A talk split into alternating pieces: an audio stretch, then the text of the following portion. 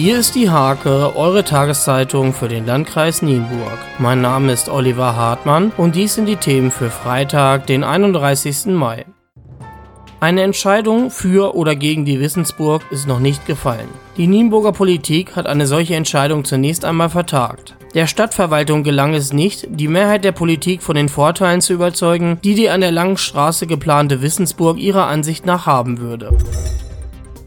Staffhorst hat an Christi Himmelfahrt sein 950-jähriges Dorfbestehen gefeiert. Der Ort im Landkreis Diepholz wurde 1069 erstmals urkundlich erwähnt. Bei den Jubiläumsfeierlichkeiten wurde einmal mehr der Zusammenhalt im Dorf deutlich. Nahezu alle Staffhorster waren rund um die Gaststätte Wolters und die Kirche auf den Beinen.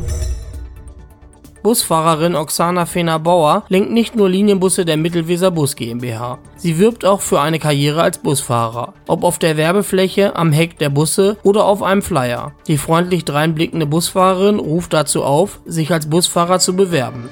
Denn Busfahrer werden händeringend gesucht. Der Markt ist leergefegt. Das erste Open-Air-Konzert der Gemeinde Radesdorf mit der Westernhagen Coverband Sexy fand jetzt in Kreuzkrug statt. Mit Songs wie Freiheit und Mit Pfefferminz bin ich dein Prinz feierten rund 500 Besucher in den Himmelfahrttag hinein. Zum Sport.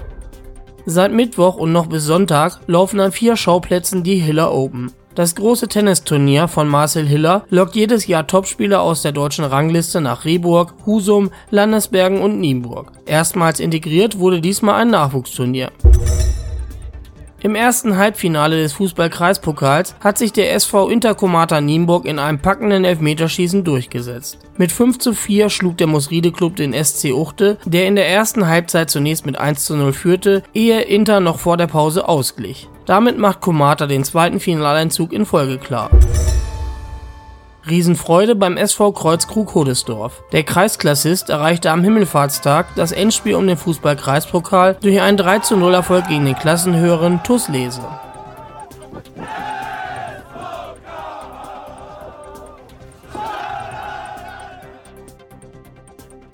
Diese und viele weitere Themen lest ihr in der Hake am Freitag oder unter www.diehake.de.